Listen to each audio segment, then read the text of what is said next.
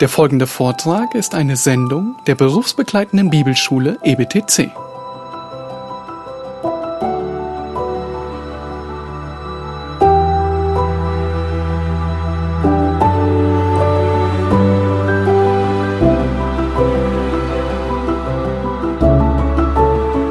Das wichtigste Mittel für den Auftrag Daniels war sein Gebet, seine Gemeinschaft mit Gott. Und deshalb geht er weiterhin beten und er dient Gott und seinem König ohne Unterlass. Und deshalb feiern auch wir weiterhin den Gottesdienst mit allen Elementen, die Gott uns in seinem Wort vorschreibt. Und deshalb können wir nicht sagen, wir haben keinen Platz, du kannst nicht kommen. Welche Mutter würde ihrem Kind die Tür verschließen, wenn es draußen gewittert? In Momenten der Schwierigkeiten brauchen wir genau die Werkzeuge, die Mittel, die Gott bereithält für diese Momente. Dort, wo du stehst, dort, wo du lebst, die Verwandten, die du hast, die Kollegen, die du hast, die Nachbarn, die du hast, die Freunde, die du hast, werden sie von dir sagen, er betet immer noch. Sie dient immer noch ihrem Gott ohne Unterlass. Daniels klares Zeugnis, seine Disziplin, seine Routine ließen ihn schnell zu Fall bringen. Daniel, er war bereit, die Konsequenz zu tragen, in der Löwengrube zu landen, aber er war nicht bereit, auch nur einen von 30 Tagen nicht zu beten. Die anderen Menschen hatten kein Problem damit, zeitlich befristete Maßnahmen unterwürfig anzunehmen. Was sind schon 30 Tage? Aber da ist eine Fußballmannschaft, die kann zwei Wochen nicht trainieren, weil sie in Quarantäne sind. Und alle haben größtes Mitgefühl, die haushohe Niederlage zu entschuldigen. Sie waren ja in Quarantäne, sie konnten nicht trainieren. Und du meinst, du kannst ein Training verpassen und deine Leistungsfähigkeit würde nicht nachlassen?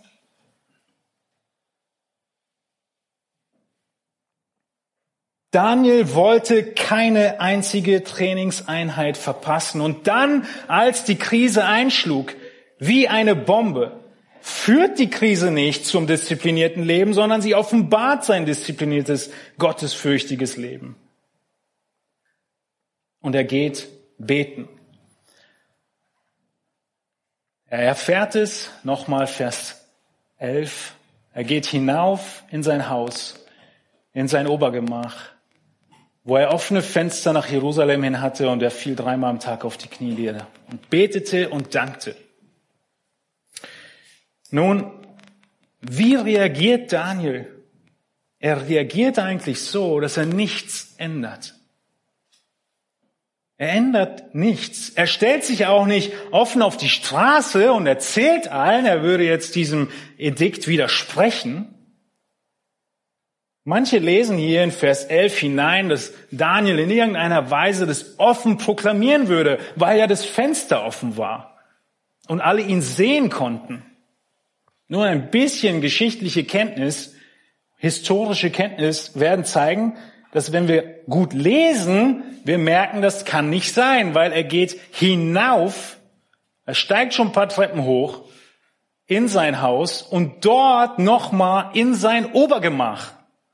Und dieses Obergemach hatte ein offenes Fenster nach Jerusalem. Es geht aber gar nicht um das offene Fenster. Es geht um Jerusalem. Die Fenster waren immer klein, weil sonst die Hitze unerträglich wäre. Du konntest von außen gar nichts sehen.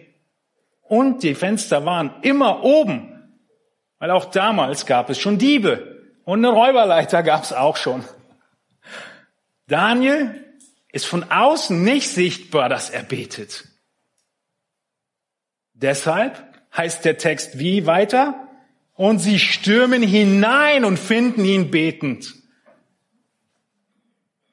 Wie immer sie diesen Durchsuchungsbeschluss bekommen haben, ja, Indizien, hat er halt immer gemacht. Lass uns mal kontrollieren gehen. Sie sind eingedrungen und dann haben sie ihn gefunden. Sie mussten in sein Haus, um sich zu überzeugen. Was meint ihr, ging Daniel durch den Kopf, als er von diesem Erlass hörte? Oh, Löwengrube, da war ich ja noch nie.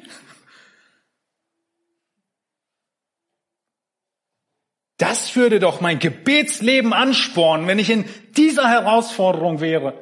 Und stürzt sich hinein in die Strafe?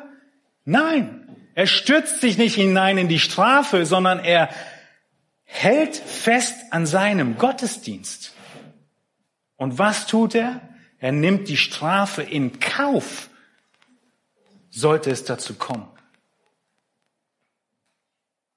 Ein Läufer, der regelmäßig joggen geht, er geht einfach joggen, weil er eben joggen geht. Er hat eine Routine, er hat eine Disziplin und hat irgendein Ziel.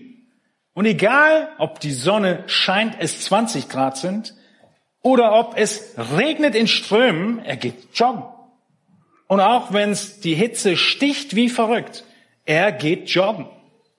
Wir kennen rigorose Disziplinen wenn wir das aufs Geistliche anwenden, dann ist es doch Gesetzlichkeit, oder? Nein, ist es nicht. Deine rigorosste Disziplin muss Gott gelten. Welche rigorosen Prinzipien und Disziplinen hast du in deinem Leben? Gehört das Gebet zu einer deiner rigorosen Disziplinen? Gehört der Besuch des Gottesdienstes am Sonntag zu einer dieser rigorosen Disziplinen, egal wie du erwartet wirst, egal welche Konsequenzen es bedeuten würde. Für Daniel stand die Löwengrube an. Wie sieht deine rigorose Disziplin aus? Im Blick auf Gottes Willen, auf deine Arbeit, die Ehrlichkeit deiner Arbeit, die Arbeitszeit, in Zeiten von Homeoffice, in der Schule, die Disziplin nicht zu spicken oder eine Disziplin, die ich in der Oberstufe irgendwann mir vornehmen musste, nicht mit allen anderen über Lehrer zu lästern. Welche rigorose Disziplin hast du mit deinen Augen? Hiob sagt, ich habe einen Bund mit meinen Augen geschlossen und will keine Frau lüstern ansehen. Welchen Bund, welche Disziplin mit deinem Herzen. Ich will mir keine Sorgen machen, sondern all meine Sorge auf den Herrn werfen, der mir Frieden schenken wird. Es ist nicht Gesetzlichkeit, wenn du rigorose Disziplin in geistlichen Dingen auf dich nimmst, dir antrainierst, Genau wie Titus 2 es sagt, die Gnade ist erschienen, die heilbringend ist für alle Menschen. Sie nimmt uns in Zucht. Es ist die Gnade, die uns in Zucht nimmt, sagt Paulus zu Titus, damit wir die Gottlosigkeit und weltlichen Begierden verleugnen.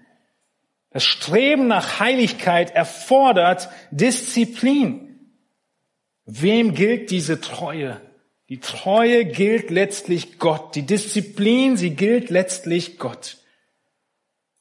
Und wenn irgendwelche Gebote oder Wünsche von der Regierung, vom Arbeitgeber, von der Schule oder von Freunden mich abhalten von meiner Disziplin Gottes gegenüber, dann muss ich sie enttäuschen. Denn meine höchste Disziplin gilt Gott und meine höchste Treue und Loyalität. Nun, wir sehen in 1 Timotheus 4, dass Disziplin überall notwendig ist, aber insbesondere im geistlichen Leben. Genau das sagt der Vers. Übe dich, das ist ein Wort für trainiere Gottesfurcht. In zehn Tagen Mittwoch lesen wir ein ganzes Buch dazu. Streben nach Gottesfurcht. Denn die leibliche Übung, da kennen wir Disziplin gut. Die leibliche Übung ist gut, nützt wenig. Die Gottesfurcht aber ist für alles nützlich. Seht ihr den Stellenwert? Und es ist eine echte Frage, nicht nur ein Scherz. Ob die exzellente Disziplin für deinen Leib diese Disziplin mehr Priorität hat im geistlichen Leben. Das ist die Anforderung Gottes. Und das eine soll nicht aufgrund des anderen vernachlässigt werden, sondern es ist ein Ansporn, geistliche Disziplin, die einfach am meisten angefochten ist, tatsächlich anzustreben. Wollen wir nicht alle wie Daniel sein? Wir wollen diese Tapferkeit, wir wollen diesen Mut, aber wir wollen es genau so, wie wir heute alles in der Welt bekommen. Mit einmal kurz googeln und dann drei Klicks. Und einen Tag später habe ich es im Postkasten. Genau so wollen wir Tapferkeit und Mut. Wir wollen einfach nichts aufopfern und sind so dressiert darauf, dass all unsere Wünsche unmittelbar gestillt werden, ohne Kosten aufzuwenden. Aber hier gibt es keine Abkürzung. Daniel war geistlich diszipliniert. Im höchsten Maße Gott gegenüber. Diese Disziplin lesen wir in Galater 5, kommt direkt von der Frucht des Geistes. Ja, es ist die Selbst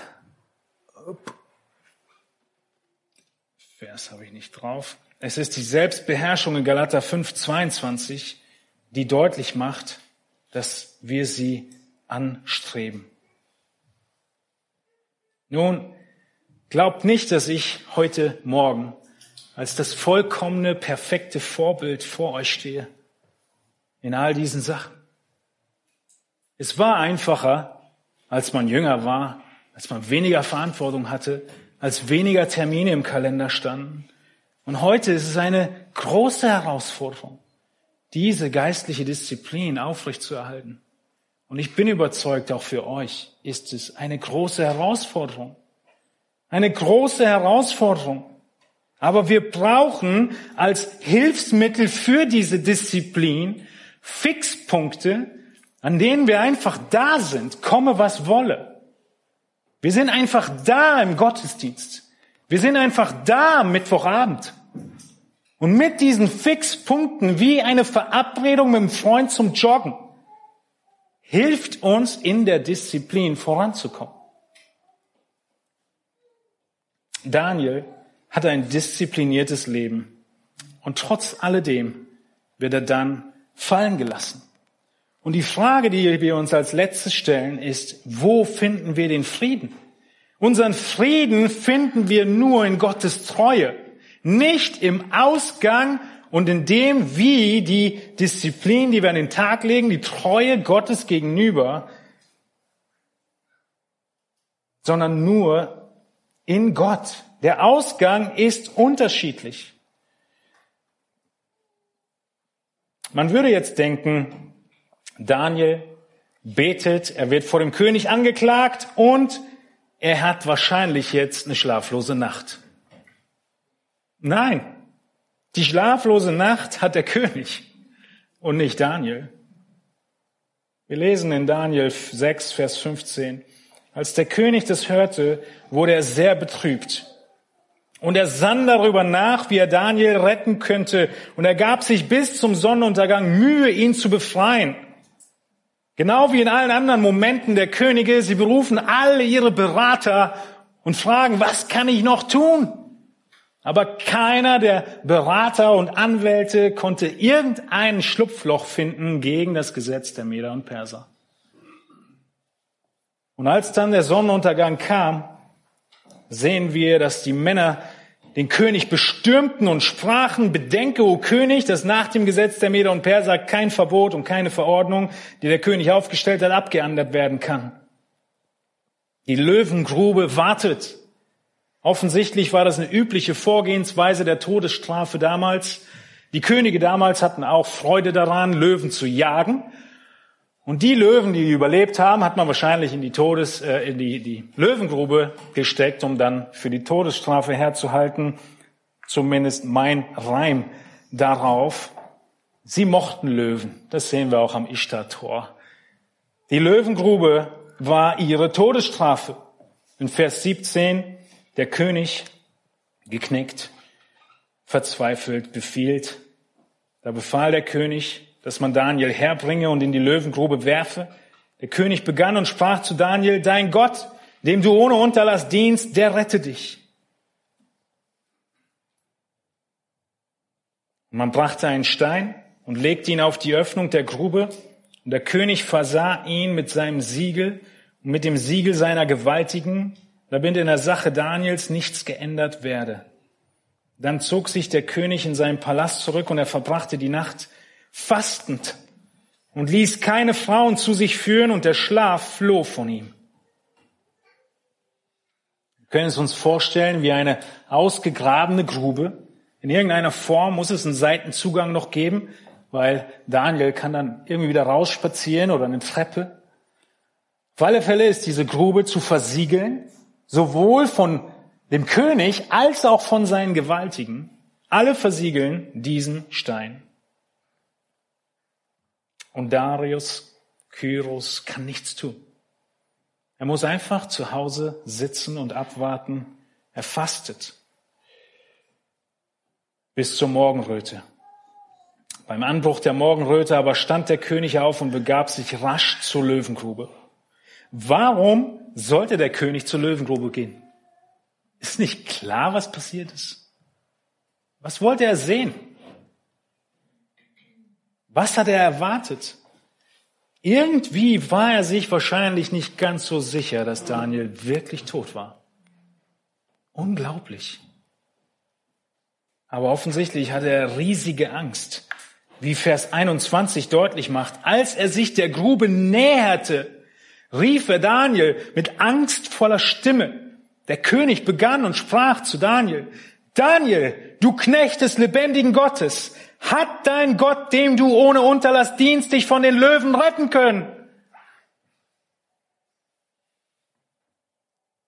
Offenbar hat der König einen Grundlagenkurs in Gottes Eigenschaften und Machttaten erhalten. Nicht wie Belsatzer hat er hingehört, was alles passiert ist unter Nebukadnezar und er räumt ein, dass dieser lebendige Gott dem Daniel dient, retten könnte.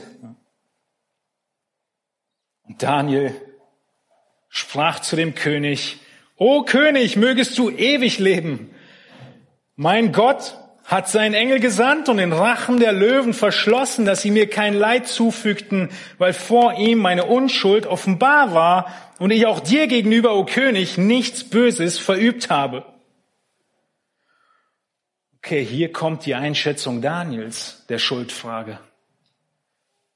Er sagt, König, mach dir keine Sorgen. Gott hat sich zu mir gestellt. Aber mein König, du sollst auch wissen, vielleicht hat er noch nicht mal einen Prozess bekommen, dass ich unschuldig bin. Ich bin unschuldig vor dir. Meine Unschuld ist vor Gott offenbar und ich auch dir gegenüber, o König, nichts Böses verübt habe.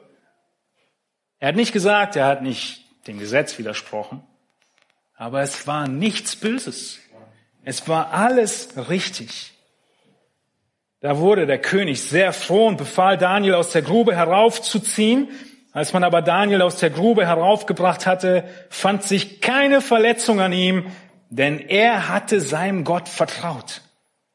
Denn er hatte seinem Gott vertraut. Denn er hatte seinem Gott vertraut. Und dieser Gott sandte einen Engel. Denn er hatte seinem Gott vertraut und die Löwen fügten ihm kein Leid zu. Denn er hat seinem Gott vertraut, weil sein Gewissen rein war. Und auch dem König gegenüber hat er nichts Böses getan. Er hat seinem Gott vertraut. Und wenn die Strafe käme, hätte er sie angenommen. Nun, diese Situation ist ein kleiner Vorschatten des Tages, an dem auch du Löwenzahn den Löwen füttern kannst im tausendjährigen Reich. Es ist Gott kein Problem, einen Löwen zu zähmen, der aggressiv, hungrig und blutrünstig ist. Ist das das Happy End? Nicht ganz. Wir haben noch einen sehr ernüchternden Vers vor uns, nämlich Vers 25. Da befahl der König, jene Männer herbeizuholen, die Daniel verleumdet hatten. Und man warf sie in die Löwengrube. Seht ihr, wie da der König diese Rechtslage einschätzt? Er sagt Verleumdung. Er stimmt mit Daniel überein und sagt, ich wurde in eine Falle geführt. Und sie wollten dir was unterstellen.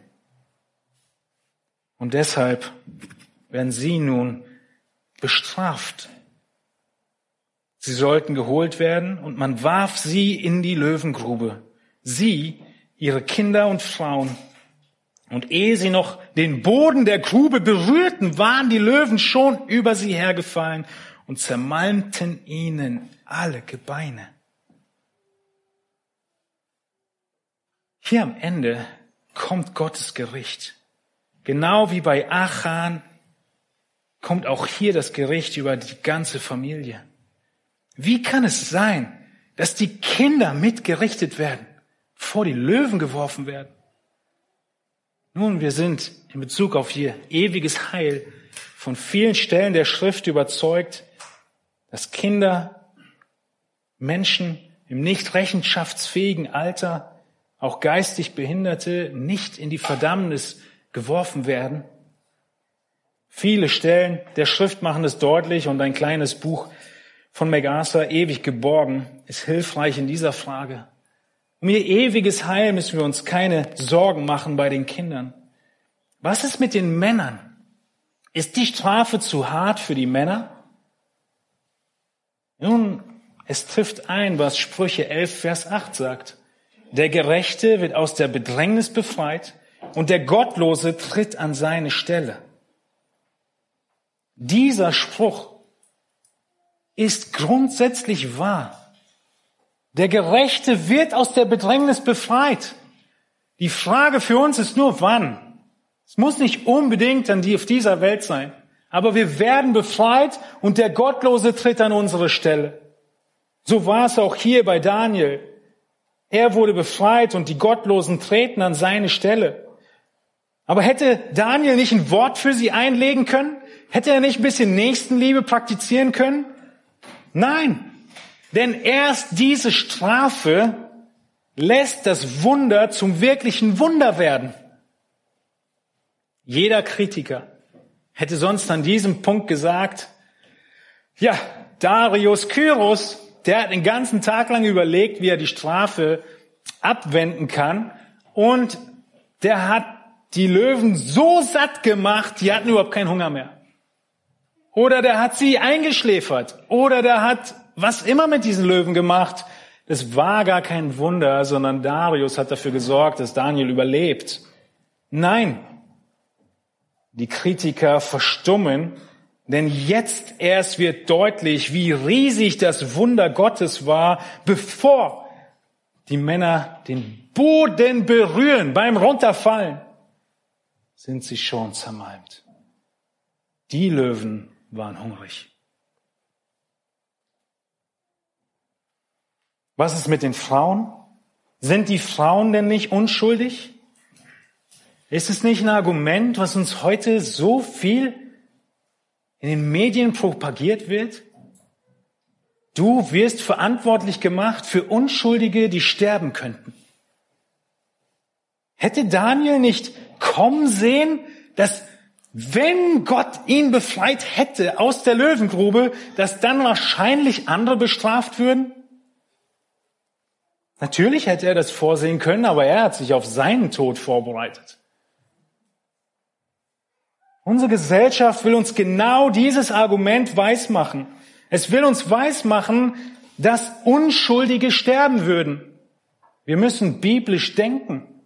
Es gibt keinen einzigen Menschen auf dieser Welt, der unschuldig ist. Kein Mensch stirbt unschuldig. Kein Mensch stirbt unschuldig. Seit dem Tag unserer Geburt sind wir dem Tod verdammt. Es gab nur einen Menschen, der, wo Sprüche nicht wahr, nicht richtig war, dass der Gesetzlose an den Platz des Gerechten geht. Und das war bei Jesus. Er ist an unseren Platz gegangen, obwohl er gerecht war. Und er ist der Einzige, der ohne Schuld gestorben ist. Unser Gottesdienstbesuch ist nicht rücksichtslos, sondern ein Gebot Gottes. Gott gebietet Anbetung. Der Gottesdienst und die Gemeinde, sie existieren für Gott. Und wie ist es, wenn Unschuldige sterben? Nun, Unschuldige sterben nie. Ein unschuldiger Mensch wird niemals sterben. Das ist der Punkt. Es gibt keine unschuldigen Menschen. Es gibt nur Todesfälle mit Schuld. Mit Schuld aus Ablehnung und Verdammnis von Gott. Die einzige Stelle, wo diese Ausnahme eintrat, war, als Jesus Christus, der Gerechte, den Platz für uns schuldige Sünder einnahm. Stellt euch vor, das weltweite Zeichen der Medizin, die eherne Schlange. Überall ist es an den Apotheken und Ärzten und Kliniken dran. Wird absolut vernachlässigt. Stellt euch Mose vor. Gott sagt ihm, Mose, mach eine eher eine Schlange und wer immer darauf schaut, soll vom Gift geheilt werden. Mose sagt, nee, ich gehe doch nicht raus vor die Tür, da sind Schlangen. Wenn die mich beißen, bin ich tot. Merkt ihr, die Argumente können wir nicht gegeneinander laufen lassen, genauso wenig wie das Argument von Daniel, dass er nicht beten dürfte. Sie laufen gegeneinander. Warum? Weil wir in zwei unterschiedlichen Welten leben. Weil die Weltanschauung so unterschiedlich ist, wird es immer wieder zu Kollisionen kommen, auch wenn du treu bist.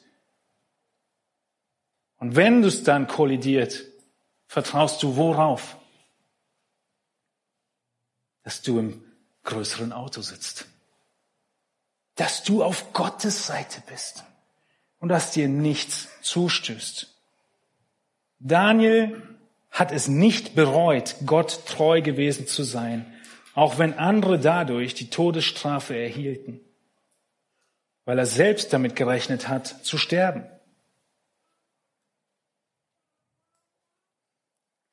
Auch ich habe nicht bereut, den Lehrdienst weiter wahrgenommen zu haben, auch wenn ohne mein Wissen vielleicht einige von euch angesteckt wurden. Gott ist treu. Es lässt mich nicht kalt darüber nachzudenken und trotzdem haben wir einen Auftrag. Und wir können diesen Auftrag nicht fallen lassen. Und wenn wir Strafen zahlen, dann zahlen wir Strafen. Und wenn wir weggesperrt werden, werden wir weggesperrt. Und wenn wir sterben müssen, müssen wir sterben. Ist das nicht die Bedeutung von Philippa 1,21? Für mich ist Christus das Leben und das Sterben ein Gewinn? Gott hätte sich bei den Männern im Feuerofen durch ihr Märtyrium verherrlichen können. Er hätte sich bei Daniel durch sein Märtyrium verherrlichen können. Wir lesen von diesen Situationen in Hebräer 11 oft. Und ich möchte auch deutlich machen, ich bin nicht der Überzeugung, dass Daniel gesündigt hätte, wenn er tagelang nur im Herzen während seiner Arbeit gebetet hätte. Hört ihr? Ich glaube nicht, dass er gesündigt hätte, hätte er nur im Herzen gebetet. Aber es gibt kein Anzeichen von irgendwas davon in Gottes Wort. Genauso glaube ich auch, dass du nicht dein Heil verlierst, wenn du Gottesdienste auslässt wegen Angst. Daran hängt es nicht. Und trotzdem müssen wir entsprechend unserer Überzeugung leben, Gott treu sein, weil er treu ist. Und jeder, der diese Überzeugung hat, kann, wie Daniel, mit Gottes Treue rechnen. Wir müssen biblisch denken. Vor einiger Zeit, letzten Monat, ist James Coates in Kanada ins Gefängnis gekommen, weil er über 15 Prozent der Sitzplätze der Gemeinde belegt hatte. 15 Prozent war die Regel. Ihr könnt den ganzen Bericht im Blogartikel auf der UDC-Webseite nachlesen. Er war 32 Tage im Gefängnis. Die meisten Anklagen wurden fallen gelassen. Aber wir müssen bereit sein, auch das in Kauf zu nehmen. Denn es ist nicht optional und unsere höchste Disziplin gebührt Gott. Was ist die Folge? Danke für eure Geduld und Treue. Die Folge in Daniel 6, 26 ist, Darius schreibt an alle Völker, Stämme und Sprachen im ganzen Land, Euer Friede nehme zu. Es ist von mir ein Befehl erlassen worden, dass man sich im ganzen Bereich meiner Herrschaft vor dem Gott Daniels fürchten und scheuen soll, denn er ist der lebendige Gott, welcher in Ewigkeit bleibt und sein Königreich wird nie zugrunde gehen und seine Herrschaft hat kein Ende. Er errettet und befreit, er tut Zeichen und Wunder am Himmel und auf Erden. Er hat Daniel aus der Gewalt der Löwen errettet. Wenn man das liest, könnte man denken, vielleicht ist nicht nur Nebukadnezar zum Glauben gekommen, vielleicht auch Kyros. Fürchte nicht die Folgen der Treue. Treue ist, was der Herr gebietet. Treue zeigt unser Gottvertrauen und unser Gehorsam offenbart unsere Liebe zu Gott. Und diesen Frieden darf Daniel jetzt finden. Sein Ende des Lebens noch ein paar Jahre und er wird sterben. Und er hat Frieden, denn er weiß, an wen er glaubt. Er hat Frieden, denn er weiß, wo er hingeht. Hast du Frieden, während du Gott treu bist? Frieden, während du ein Segen für deine Umwelt bist? Frieden, während du im Dienst des besten Herrn stehst, während du in rigoroser Disziplin über allem Gott den Dienst versprichst, denn du bist gewiss, dass er treu sein wird, dass nichts und niemand auch nur einen Tag deines Lebens verlängern oder verkürzen kann. Zu Ostern haben wir gehört, dass wenn wir auf die Auferstehung glauben, es uns das Leben kostet. Und was passiert, wenn ich nicht treu war? Vielleicht bist du an dem Punkt, an dem ich in der Vorbereitung bin und merke, diese Treue von Daniel ist so weit weg von meinem Leben. Genau dieses Prinzip gibt Paulus Timotheus in seinem letzten Atemzug mit. Im zweiten Timotheusbrief lesen wir, Halte im Gedächtnis Jesus Christus aus dem Samen Davids, der aus den Toten auferstanden ist nach meinem Evangelium, in dessen Dienst ich Leiden erdulde. Sogar ketten wir einen Übeltäter, aber das Wort Gottes ist nicht gekettet. Darum ertrage ich alles standhaft um der Auserwählten willen, damit auch sie die Errettung erlangen, die in Christus Jesus ist, mit ewiger Herrlichkeit. Paulus, er macht deutlich, das Evangelium ist das Zentrum. Christus aus den Toten auferstanden. Er ist der Same Davids, der Messias. In diesem Evangelium ertrage und erdulde ich Leiden. Und dann, was Daniel noch nicht wusste, weil es noch nicht geschrieben war, glaubwürdig ist das Wort. Wenn wir mitgestorben sind, so werden wir auch mitleben. Wenn wir standhaft ausharren, so werden wir mitherrschen. Nebukadnezar. Wenn wir verleugnen, so wird auch er uns verleugnen. Belsatzer. Wenn wir untreu sind, das sind wir. So bleibt er doch treu. Er kann sich selbst nicht verleugnen. Versteht ihr? Gott ist treu. Deswegen wollen wir treu sein. Daniel, seine Freunde im Feuerofen, Nebukadnezar, auch wenn wir versagen, Gott bleibt treu. Und so schließt die Geschichte Daniels mit Vers 29. Und diesem Daniel ging es von da an gut unter der Regierung des Darius und unter der Regierung Kyros des Persers. Wenn ihr euch fragt, hier sind ja zwei Könige, man kann es auch übersetzen, Darius, der Kyros genannt wird. Also, auf jeden Fall, ob nun Darius oder Kyros zwei oder ein König sind, Gott hat alles geführt. Gott hat seine Treue bewahrt. Und drei Jahre nach Kyros Befehl zur Rückkehr und zum Aufbau des Tempels, drei Jahre danach stirbt Daniel 535 vor Christus. Und er darf all das miterleben. Wir werden noch mehr davon lernen in den nächsten Kapiteln. Die Geschichte Gottes, sie geht weiter. So wie Daniel nach Jerusalem hin gebetet hat, weil er auf Jerusalem hin hoffte, so beten wir gen Himmel zu Jesus, auf den wir hoffen. Nun Daniel in der Löwengrube, das ist Daniel 6. Das Löwenherz war ein Daniel. Die Löwen waren zahm wie Häschen. Daniels Gott erlebt, er siegt, er rettet. Und die Frage ist, ob du bereit bist, dein Christsein so rigoros zu leben. Bist du bereit, für den Herrn zu leben und zu sterben? Oder bist du einfach mitgespült im Mainstream? Und eine der größten und häufigsten Lügen in unserem Ohr des Widersachers sind, aber du bist doch nur ganz alleine. Du bist doch der Einzige in dieser Nachbarschaft. Du bist doch der Einzige in dieser Firma. Du bist doch der Einzige in deiner Familie. Was kannst du schon bewirken? Nun, Bischof Franz von Assini sagte, ups, ich bin nur einer aber dennoch bin ich einer. Ich kann nicht alles tun, aber dennoch kann ich etwas tun. Und weil ich nicht alles tun kann, werde ich mich nicht weigern, das zu tun, was ich tun kann. Lieber Bruder, liebe Schwester, es gibt etwas, was du tun kannst. Du kannst einen Unterschied machen und in den Werken wandeln, die Gott so vorbereitet hat.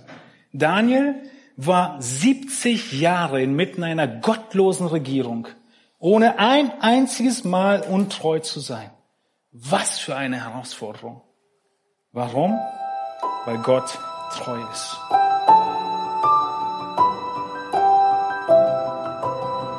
Diese Sendung war von der berufsbegleitenden Bibelschule EBTC. Unser Ziel ist, Jünger fürs Leben zuzurüsten, um der Gemeinde Christi zu dienen.